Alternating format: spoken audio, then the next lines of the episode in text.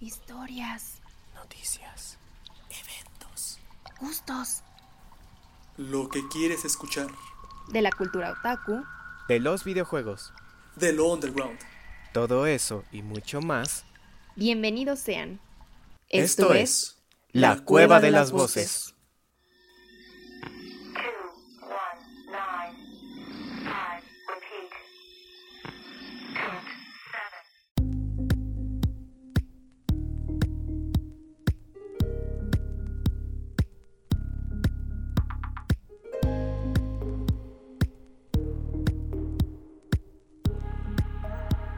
Muy buenas a todos gente, ¿cómo están? Bienvenidos nuevamente a un miércoles de plática sobre temas underground.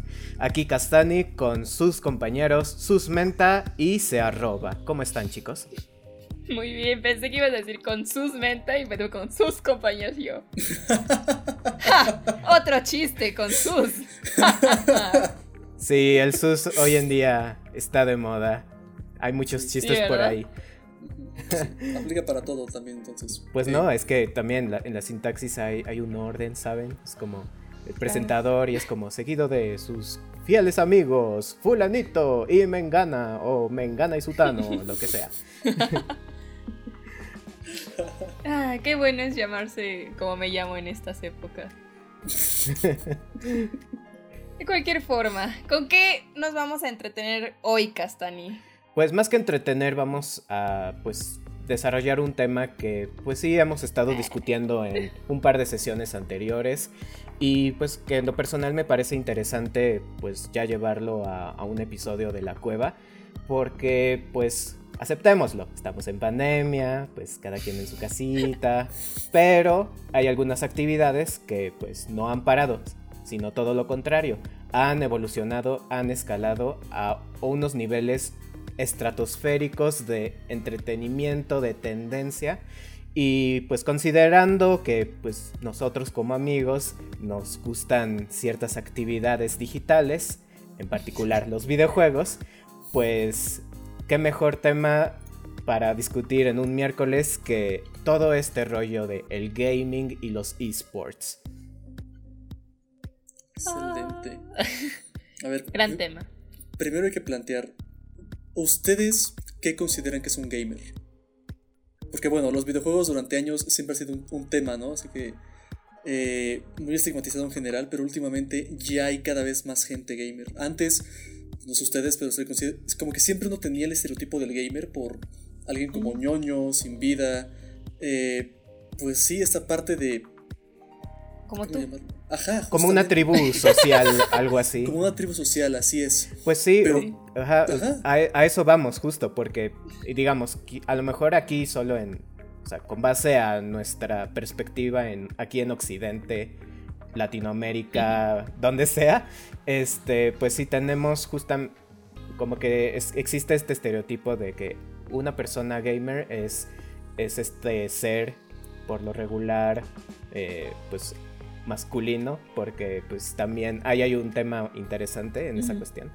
Este, pues hablamos de esta persona que pues es introvertida, que no tiene vida social y a falta de vida social pues se la vive pues en su casa jugando videojuegos y a lo mejor dentro de esas es un aficionado de la tecnología, la programación, la animación, todo lo que está conectado a la cultura del gaming. Sin embargo, pues justamente hoy en día, bueno, incluso desde hace unos años, diría yo, pues ese concepto ha ido floreciendo, se ha ido extendiendo, en fin, se ha vuelto una estructura más compleja en términos tanto sociales, tecnológicos y pues hasta incluso profesionales. Eh, considerando en pues justamente los tiempos que estamos viviendo, pues como ya justamente el término gamer ya pues si queremos darle una definición pues muy genérica, pues una persona que juega videojuegos. Así, muy muy discreto, muy conciso. Muy, Ajá. muy al, muy al grano. Muy al grano, sí. Pero pues bien podemos irnos a distintas eh, vertientes de lo que propone este concepto. Bien podemos hablar que no es lo mismo el gamer que pues nada más juega las apps de su celular o no es lo mismo el gamer que pues de, que es de consola, al gamer de PC, los gamers que nada más se dedican a jugar juegos de cierto género, a los que son géneros ya un poco más pues de en línea, que están más metidos en este rollo de jugar con otras personas eh, de manera remota, o incluso el gamer que, bueno, esto ya yo lo incluyo yo en, pues en esta mesa, eh, que incluso podría considerar que un gamer podría ser, o sea, podría considerarse como tal si es aquella persona que solo se dedica a probar los juegos en etapas beta para pues justamente aprobar o para hacer una crítica de, pues, de cómo está progresando el desarrollo de un juego. En fin, digo, ¿ustedes qué dicen? Pues no, sé. por favor. No, por favor, por favor. Tú, tú comenzaste, por favor. sí. No, por favor, alguno de ustedes. alguien hable. No, este, pues, o sea, en mi perspectiva, o sea, justamente siento que ya ahorita el término gamer ya es muy, muy amplio y ya hasta justamente, eh, justamente difícil de definir. Pero al menos dentro de lo que, con lo que, con lo que yo crecí y con mis eh, pues, ideas de lo que es un gamer, siento que se divide en dos. O sea, el gamer que justamente se sabe mucho de videojuegos, desde los más desconocidos, ahora sí que los más underground, hasta el más típico y que sabe de todo y de las consolas y de cómo funcionan y sus evoluciones y toda esta cuestión de hasta historia, ¿no? De, de las consolas y videojuegos. Y siento que está la otra vertiente que es el que justamente solamente se concentra a lo mejor en 3, 5 juegos, eh, no necesariamente famosos, pero que generalmente son en línea. Y se dedica a eso. O sea, o sea que ajá, justo gana dinero a través de eso, haciendo streamings o, eh, o tutoriales de cómo, no sé, en el caso de, de LOL, bueno, o League of Legends, que hay personas que dicen, ¿cómo jugar con Ari? ¿Cómo jugar con Werewolf? ¿Cómo... Eh, eh, Warwick, perdón, no sé por qué dije Werewolf. con Warwick. Eh, cómo jugar con, con estos otros personajes y te voy a enseñar los combos. O sea, como que siento que esa es la otra cara de los gamers. Entonces, para mí se divide en, en esos dos. Ok, uno es erudito y otro es como ya más un especialista, pero experimentado, que pues sí, que, obra a beneficio de la cultura gaming. o simplemente, como dije, gana dinero. Que gana dinero, claro, claro, sí. Y gana dinero. Yo no juzgo, sí. Tú, arroba. Iba a decir otra cosa diferente, pero tienes razón, que sí. Creo que sí comparto su opinión de que se dividen esas dos partes. Porque por un lado se puede ver, en efecto, como una profesión. Eh, yo diría que comenzó ya bien con este PewDiePie en YouTube. Que es eso, ¿no? Gente que se graba y streamea sus partidas en general. Ahora sí que como quiera que sea, los videojuegos entretienen y y sacan provecho para sacar una, una profesión. Ya en la parte un poco más eh, no tan profesional, digamos, ya, ya en cuanto a, la, a lo que se le, se le puede denominar un gamer, yo le doy mucho, bueno, en mi opinión, tiene que ser alguien que justamente en los videojuegos son parte de su día a día. ¿no? Ahora sí que habrá quienes dicen con que juegas un videojuego ya eres un gamer, pero yo lo, lo, lo, relaciono, por ejemplo, el hecho de yo leer un libro, no más un lector. O sea, alguien que, se, yo, yo podría denominar como un lector, es alguien que le dedica mucho tiempo en su día y a su vida a buscar libros, a, a, seguir leyendo y buscar literatura. Acá lo veo un tanto igual. O sea, alguien que ya a su vida le dedica una parte fundamental de su tiempo para jugar videojuegos o para consumir ese tipo de, de, de streamings, ya le puedo considerar como un gamer. O sea que no tienes que ser bueno, no tienes que ser malo, eh, pero sí tienes que, dedicarle más tiempo del que una persona normal le haría para ese tipo de, de, actividades, justamente. Es la manera en que yo lo, lo podré definir un tanto. Y sí, pero y pues básicamente creo que nos podríamos llevar bastante rato definiendo qué podría ser un gamer y qué no. Así es. Pero pues regresando un poquito al tema que también tocaba Castani, pues lo que decía, ¿no? De que como antes estas personas eran consideradas eh, también, o sea, parte de una subcultura o ya una tribu así. Y ahorita se ha vuelto tan grande que ya justamente con- hablamos de esports, ¿no? O sea, de ya eventos sumamente masivos, donde mucha gente asiste por ver este campeonatos de. Bueno, hasta ahorita el que, el que más yo, yo conozco, por ejemplo, es League of Legends, que es como el top. Pero no sé ustedes si conozcan de otros también videojuegos o comentar de Es que los de League. Justamente eso es otra cuestión. En, en los juegos que son ya, ya de manera, digamos, competitivos, hay quienes juegan de manera casual o de manera competitiva. Y justo como se abre esta parte de competencia, durante los años ya ha habido cada vez más campeonatos de juegos. Porque desde un inicio, o sea, tengo entendido que, por ejemplo, antes existían competencias de Space Invaders o de Pac-Man, por ejemplo, o Tetris, en los cuales, digamos, hay campeones no reconocidos como el primer campeón de Tetris, de Pac-Man y demás, pero no eran temas tan relevantes en su momento. Y de hecho, hasta hace unos cuantos años, yo todavía me acuerdo, ¿no? Así que eh, competencias de Smash o de, Street, eh, o de eh, Street Fighter, digamos, de los primeros, recuerdo como eventos pequeños. Digamos, eran grandes, pero como que veías la manera en que tenían la logística y eran cuartos pequeños, este, sillas de plástico, todo muy, muy pequeño, ¿no? Y realmente, más allá de ese pequeño nicho, la noticia no salía. Y como que, ajá. Sí, claro, estamos hablando justo de que en sus inicios, bueno, o en su época de desarrollo, pues todavía se trataba de una comunidad que se mantenía en esta en una especie de burbuja social en donde pues quien entraba ahí es porque realmente le apasionaba todo el rollo de los videojuegos, el competir o incluso es, pues nada más asumir el rol de espectador, de pues, ser una persona que le guste ver a, a los gamers que compiten o conocer como pues toda esta, eh, ¿cómo decirlo?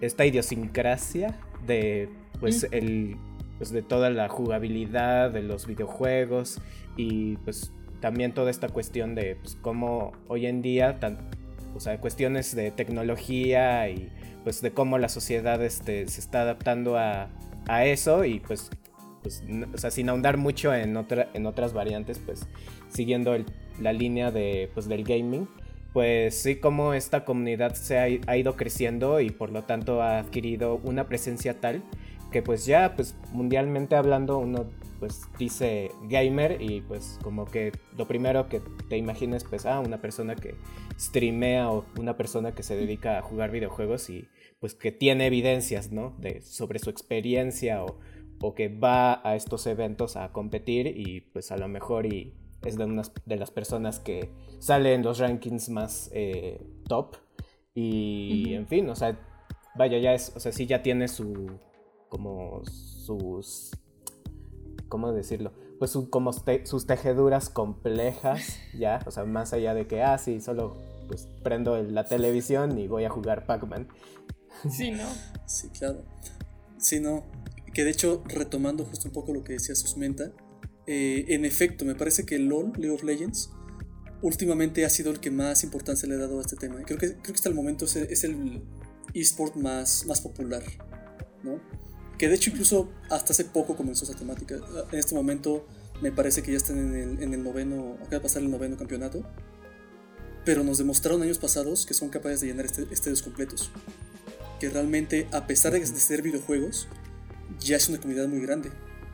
Una comunidad muy grande, que de hecho, por ejemplo, si, si alguien no lo sigue, eh, Riot Games ha tenido incluso colaboraciones en música con artistas como Imagine Dragons.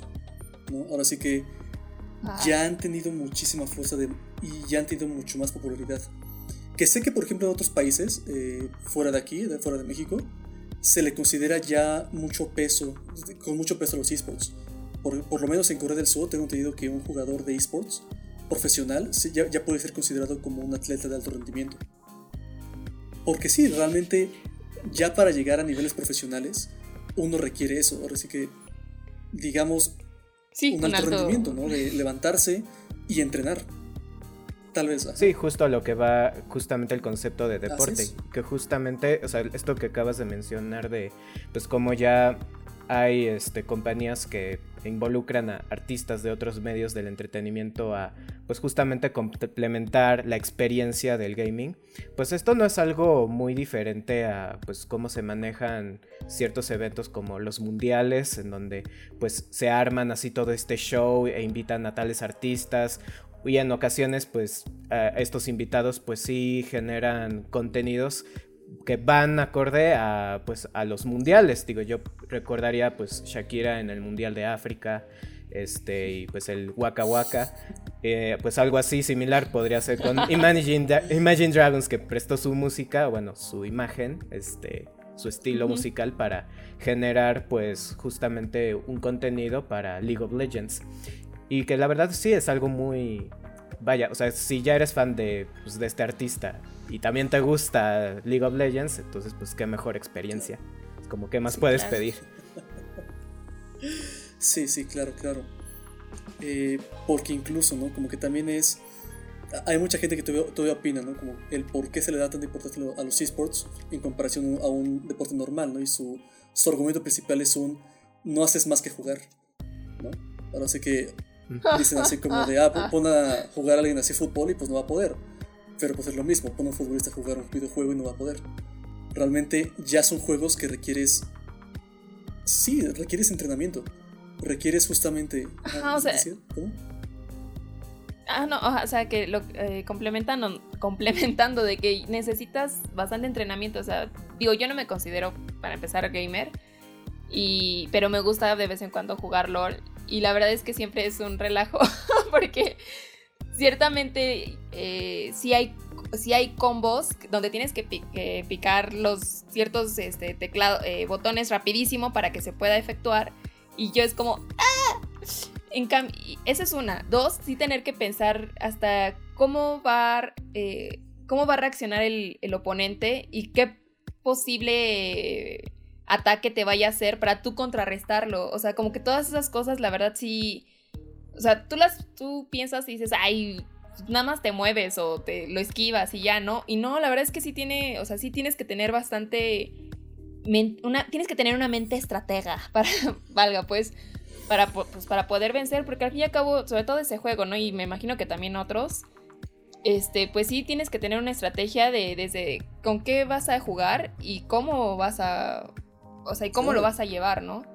Entonces, sí son, pues sí es un entrenamiento tal que claro, no, no lo magnificas porque dices, ah, pues entrenamiento automáticamente, automáticamente piensas en algo físico. Y, ajá, y aquí es, aquí es mental. El, cerebro también se cansa. Con el ajedrez, que realmente pues solo mueves piezas, ¿no? Pero involucra horas de estar analizando, tener una estrategia, pensar qué va a ser el otro, el otro, no sé qué, tu, tu contrincante. Incluso porque aquí mencionaste LOL, ¿no? Pero por ejemplo, si nos vamos a más atrás con StarCraft o Age of Empires, que realmente igual no requieres tanta velocidad de, reacción, pero sí requieres planeación y estrategias. Si te vas, no sé, a juegos de, peleas tipo Taken, Mortal Kombat, etc., ahí ya es velocidad de reacción, eh, memorizar combos y aplicarlos ¿no? de manera rápida porque sabes que el otro, el, otro, el otro personaje tiene lo mismo que tú puedes tener. Sí, incluso esta modalidad de, conocer así la, técnica, o sea, la manera en cómo generar combos, esto viene desde atrás, no se crean. O sea, en los juegos de arcade, cuando, o sea, como en los ah. inicios de Street Fighter, pues sí, este, yo recuerdo gente jugándolo, digo, no soy tan viejo, pero pues uno investiga, este, que pues sí, en, que unos juegan, este, pues el juego en, en arcade y pues que nada más tienes tres botones y una perillita. Y pero justamente que tiene su chiste, que tienes que girar a tantos grados la perilla y a la vez apretar los botones con tal velocidad para que tu personaje genere un combo oculto incluso o, un combo lo suficiente fuerte o ágil para poder derrocar a, pues, al contrincante e incluso tener conocimiento de pues, cómo se juegan estos personajes, cuál es su cuáles son sus tácticas. O sea, digamos, no es. Y esto lo digo, ya yendo a, a un plano un poco más pues de nuestra generación, diría yo, pues este, si nos vamos al Smash, pues es algo muy similar, no es lo mismo jugar con Kirby a jugar con Ike eh, en fin, o sea, porque cada personaje tiene su manera de pelear. Claro. Y la verdad es que nunca hay. Ah, bueno, ajá, nada más es para decir que nunca hay. No, no es que haya un personaje poderoso, simplemente es que tan rápido el jugador, uno, lo sabe jugar y dos, reacciona Exacto. ante, Que ante el fíjate, otro. esa es otra en el sentido de que, como en muchos juegos de ese, esti- de ese estilo, siempre hay más de un personaje. Y justamente, digamos, lo que va a sobresalir el personaje es cómo lo juegues.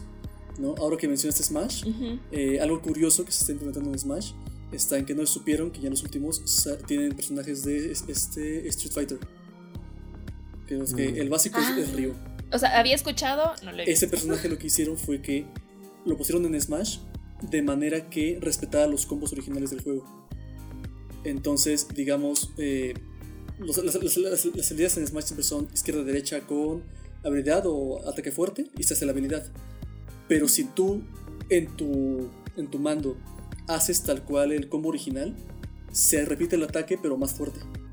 ¿No? Entonces, estas, estas, cosas... ¿Cómo? Ajá, ¿Cómo? ¿Qué vas a decir? Como recordando la vieja escuela y mientras, o sea, como hay un dicho en el que dice, entre más añejo, pues más potente, Ajá. más prometedor, digo. Muy parafraseado el asunto, pero por ahí sí, va. y justamente como que trae esa nostalgia, ¿no? Digamos, un combo que era, no sé, ¿no? Abajo, derecha, AB. Aquí lo aplicas igual y hace la habilidad, digamos, igual como lo hacía antes. Y esto ya le da apertura al personaje a tener más de un tipo de jugador. Por si que tú puedes jugarlo, pero también puedes perfeccionar tu técnica en él, ¿no? Ya hay gente que Ujú. cancela cinemáticas, que empieza a ser más rápido y sabe exactamente cómo va a reaccionar su personaje específicamente. Eso me Sí. agrada. O sea, bueno, más este concepto de retomar así, este, cualidades o conceptos de, pues sí, de juegos que pues ya en, en su momento pues era la cosa, la gran cosa y pues si hoy en día pues una persona muy joven a lo mejor lo, lo ve así en sus condiciones dice, ay, pues está viejito o está aburrido por X o Y pero pues la manera en cómo lo están adaptando justo para las nuevas generaciones es como wow, o sea, es como pues, e- este jovencito, esta jovencita puede decir, puede como pues igual volver a experimentar lo que a lo mejor pues sus papás o si acaso, bueno, sí, sus papás ya no quiero decir todavía abuelos, todavía no, pero pues sí lo que sus padres ya pues sí ya han experimentado probablemente. Porque esto también igual se ve en la recreación de consolas que pues ya lleva rato, o sea, ya lleva rato que pues que se han vuelto a, a sacar, a producir este, las Mm. consolas clásicas en el mercado y con la misma, el mismo formato. Ah, Si acaso la única diferencia es la manera en, pues, en En que se que se conectan, ajá, y si acaso pues mejorar un poquito la cuestión de este no calidad de video pero más eh, la, la cuestión del de frame rate. Digo o sea, digamos igual está pixelado pero está adaptado para que las pantallas de, de HD pues las pueda proyectar Que de hecho es un tema que hablamos hace un tiempo, ¿no? Que también ahorita eh, varios juegos indies han tratado de recrear fórmulas de juegos ya antiguos, ¿no? Así que exacto también sigue siendo una, una temática que se puede implementar bastante. Así que por parte de la nostalgia, jugabilidad. Pues es que es. Sí, quizás a lo mejor, bueno, no sé, ahorita se me acaba de ocurrir que a lo mejor algunas personas lo podrían considerar como, ay, están reciclando cosas que ya, pues, que ya han salido, que ya existen y pues ya no se les ocurre nada. Pero pues no sé, yo en mi, bueno, no sé ustedes, ustedes ya me dirán. Este, pues para mí más no no lo siento así como de, ah, están reciclando, qué aburrido o pues no estamos avanzando y así, sino de, ah, qué bueno, porque pues es como es algo raro, es, es algo similar a como retomar ciertas tradiciones, pero en cierta manera adaptarlas en nuestro contexto actual. Sí, pues mientras. Ajá. Pues, sí, estoy de digamos que mientras no hagan un plagio así extremo de un juego antiguo, pues realmente siempre sí, sí- siguen siendo contenidos originales. Que de hecho algo que también se está haciendo bastante es la remasterización de juegos antiguos. Ahorita me acuerdo el último que vi fue el de Mm. Crash Bandicoot. Tiene Ajá, remasterización. precisamente. Que pues sí, de alguna manera es reciclarlo, pero también es, es una manera de, se- de- de seguir dándole vida al juego. ¿no? Ahora sí que ten por seguro que nuevas generaciones van a jugarlo, van a sentirse ya como, como si fuera su generación y lo van a disfrutar como cualquier otra persona lo hizo antes. Y, sí. Y Exacto, qué bonito. Exactamente. y qué bonito. No, pero es que lo retro siempre es, o sea, justo, es que obviamente nuestra generación sí vivió un súper avance en varias cosas tecnológicas. Entonces, pues muchas cosas se terminaron desechando por como por, por la actualización tanto de las teles como de los controles y varias cosas. Que pues de la nada tu consola ya estaba desactualizada y ya no le podías eh, arreglar porque pues, ya no estaban, ya no había partes. Entonces, justamente, pues, re- ahora, ahora sí que retraer, eh, bueno, volver a traerlo retro, pues sí, sí es algo que te da nostalgia y dices, wow, o sea, yo jugaba esto y, y otra vez lo puedo volver a ver sin llorar porque se me descompuso la consola, ¿sabes? O porque ya tengo esta consola, pero lo pusieron para esta nueva consola que no tengo. Ajá, también y es como... Pero, o sea, y, y, bueno, regresando un poquito a los esports, por ejemplo, es que estaría padre que hicieran más competencias, o hubiera una competencia, no sé, grande o general para varios jueguitos, o sea, sobre todo los que a lo mejor son más de competencia, porque pues si hablamos, por ejemplo, de un Mario Bros, pues estaría muy raro hacer una competencia de eso, ¿no? O sea, como, ¿quién lo termina más rápido? Pues no sé. Pues yo creo que. Pero... Yo creo que en, Pero sí, en ese aspecto, o sea, sí, en cierta manera, o sea, no existen competencias oficiales, internacionales, monetizadas, etcétera, etcétera, como tal, pero yo creo que sí existen ese tipo de em, actividad, más como a modo de challenges, tal vez, o sea, desafíos. No, o sea, sí existen, pero yo digo que lo, que lo magnifiquen al grado de, de LOL, por ejemplo. Mm, O, o sea, que lo hagan con FIFA o con Ahí dependerá eh, el juego. Smash. Porque que justamente decíamos. juegos tipo Super Mario y demás, eh, sé que tienen puntajes globales. ¿no? Entonces, digamos, es una manera de hacer Mm. competencia interna. Pero sí, porque sé que sí ya hay ligas y campeonatos de FIFA, Maiden, Super Smash, pero no han sabido darle tanto foco. Ahorita no sé cómo Riot lo hizo Riot Games para que League of Legends tuviera tanto éxito. Pero en efecto, realmente no llevará tanto que tiene tanta popularidad, serán uno o dos años. ¿no? Así que Mercadotecnia. justamente, justamente. Bueno, incluso, sí, también, o sea, mercadotecnia, y justamente hablando de eso, pues no solamente League of Legends, no solo se trata de eso, sino yo, yo mencionaría pues también Fortnite, el Dota 2, el mismo FIFA, o este, pues varios de estos juegos que, que son eh, en línea, que a lo mejor que se diferencian entre que unos son de plataforma, otros son de, pues entras al sitio oficial y pues ahí te haces la cuenta y de ahí juegas. Sí. Sí. Que de hecho tocaste un tema que, que es bueno también que sean en línea. ¿no? Así que ahorita con todo este tema de pandemia y demás, o incluso sin ella, realmente es fácil conectarse con otra gente. Entonces es muy fácil hacer un campeonato justamente de, de Smash, porque solo requiere estar en línea. Y es más accesible, ¿no? Así que no requiero, por ejemplo, en los juegos de invierno, estar en un lugar con nieve para poder practicar. Solo requiero mi consola, mi Ah. conexión y a darle. Ahorita, por ejemplo, Bueno, ahí está el problema, ¿no? Ah, bueno, ahí está el problema. No debería hacerlo, pero pues a lo que voy está en que no puedes jugar fuera de línea y pues, puedes practicar, ¿no? Ajá. Ah, sí. Que sé que países ya están invirtiéndole también en centros de entrenamiento. Ahorita en México, creo que en Guadalajara se abrió hace un tiempo, ¿no? Un, un centro ya, ya como tal de, de entrenamiento para videojuegos. Que aquí todavía falta, ¿no? Para Sí, que se, se recono- se les reconozca como deportistas de alto nivel. Pero ya se comenzó a dar ese, ese, ese- esa prioridad de decir, una persona que entrena esto merece reconocimiento. Pues sí, que sobre, sí, sobre todo... Ah, perdone. No, solo eso de quería decir. Ah, ya. Bueno, pues sí, o sea, es eso, o sea, como bien ahorita, o sea, sobre todo en los tiempos que estamos viviendo, pues todavía, aunque ya ha escalado de una manera este, muy espectacular y muy oportunista, diría yo, pues yo pensaría que pues, todavía le falta mucho a pues, que todo este concepto de esports agarre pues, pues un posicionamiento más internacional. Porque como bien dijimos, pues son ya algunos países que ya abrieron sus centros para entrenar, hay países que abren eventos eh, internacionales, hay jugadores que ya pues viven de eso, pero pues bien, por ejemplo aquí en, México al menos, pues todavía eso es como, está en esa etapa de exploración, de querer sí llegar a, pues, a esas ligas. Y pues bueno, no, pues supongo que nos queda nos queda nada más que pues ver cómo se cómo llega todo ese rollo aquí y pues de qué manera evoluciona. Exacto, a ver, qué, a ver qué es lo que pasa. Por lo pronto, pues solo nos quedará jugar, disfrutar, ver cómo, cómo juega la gente.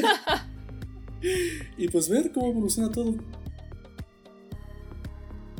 Así es. Y volvernos gamers. Ganemos dinero fácil. ¿no?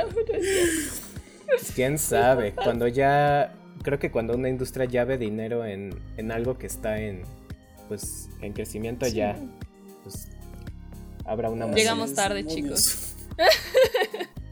No, quién sabe, digo, a lo mejor y me equivoco, pero quién sabe, hay que ver. Hay que Hay que- ver. Hay que empezar a entrenar. Así es. Así es. Terrible. Juguemos. Juguemos. Juguemos. Ay, ay, ay. Pero Pues, si no hay algo más que decir, ¿hay algo más que decir? Pues yo sí les tengo una Dale. pregunta. Digo, Éntrele. tú Susmenta ya mencionaste hace rato que pues tú no te consideras gamer como tal, pero pues tú disfrutas de los videojuegos. Sí los disfruto. Me, me- me- me desesperan en el sentido de que oh, a nadie le gusta perder, obviamente. Pero fuera de eso, eh, sí los disfruto y sí me han consumido luego tiempo de, de- de otras cosas. Pero sí son algo que disfruto y me gusta mucho más cuando son justamente con amigos, porque cuando les ganas, pues es divertido porque te los restregas en la cara. ¿Tú se sí, arroba? bastante. Quieras o no, como cualquier otra actividad, es una manera de, de- de desahogarte y pasar un buen rato. Ahora sí que incluso sea un juego muy casual, así muy pequeño y juegues por 10 minutos, así como una partida que fuera de 3 horas.